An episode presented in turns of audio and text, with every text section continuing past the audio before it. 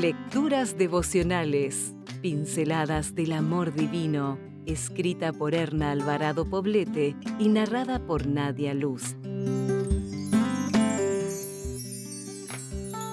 Primero de noviembre. Privilegio y responsabilidad. Amar la disciplina es amar el saber. Odiar la reprensión es ser ignorante. Proverbios 12.1 la maternidad es uno de los dones más preciados que Dios nos ha dado a nosotras, las mujeres. Cuando llegamos a ser madres, las que tenemos ese privilegio, nos hacemos copartícipes con Dios en el maravilloso proceso de la creación. Cuando una mujer acuna a un bebé en sus brazos, puede tener un pálido reflejo y una visión más clara del amor incondicional que Dios tiene por cada uno de sus hijos terrenales. Y junto con el privilegio viene también la responsabilidad. Guiar a sus hijos a los pies de Cristo es la máxima responsabilidad de toda madre cristiana. Conocer a Cristo en los primeros años de vida ayuda al niño a desarrollar una dependencia de lo divino, lo santo y lo puro, y le será de ayuda para sortear obstáculos en la juventud y la edad adulta, cuando ya haya volado del nido. En la niñez se establecen los cimientos de la personalidad y por eso es una responsabilidad única para las madres ayudar en ese proceso de construcción de un carácter para el cielo.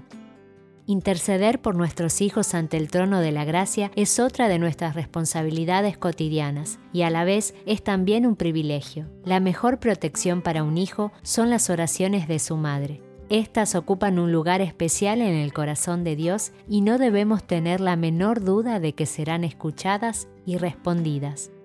Querida amiga que eres madre, quiero decirte que nosotras somos conductoras y guías. Mostremos a nuestros hijos el mejor camino que es el camino cristiano. El niño necesita disciplina y cuando ésta emana de las ordenanzas de Dios y de una sabia y amorosa dirección, le aseguramos una vida útil en esta tierra y lo estamos preparando para el cielo. Enseñemos a nuestros hijos a servir. Este es el único camino que conduce a la autorrealización. Si queremos tener hijos felices y realizados, la mejor manera de lograrlo es sirviendo a los demás con amor y desinterés, para que ellos imiten ese ejemplo de fe en acción. Sé compañera y amiga de tus hijos, para que ellos deseen vivir en compañerismo y amistad con Jesús. La ternura, la simpatía, el cuidado y la atención amorosa son algunas de las cualidades que ellos deben aprender a disfrutar junto a sus madres. Criemos a nuestros hijos para el cielo.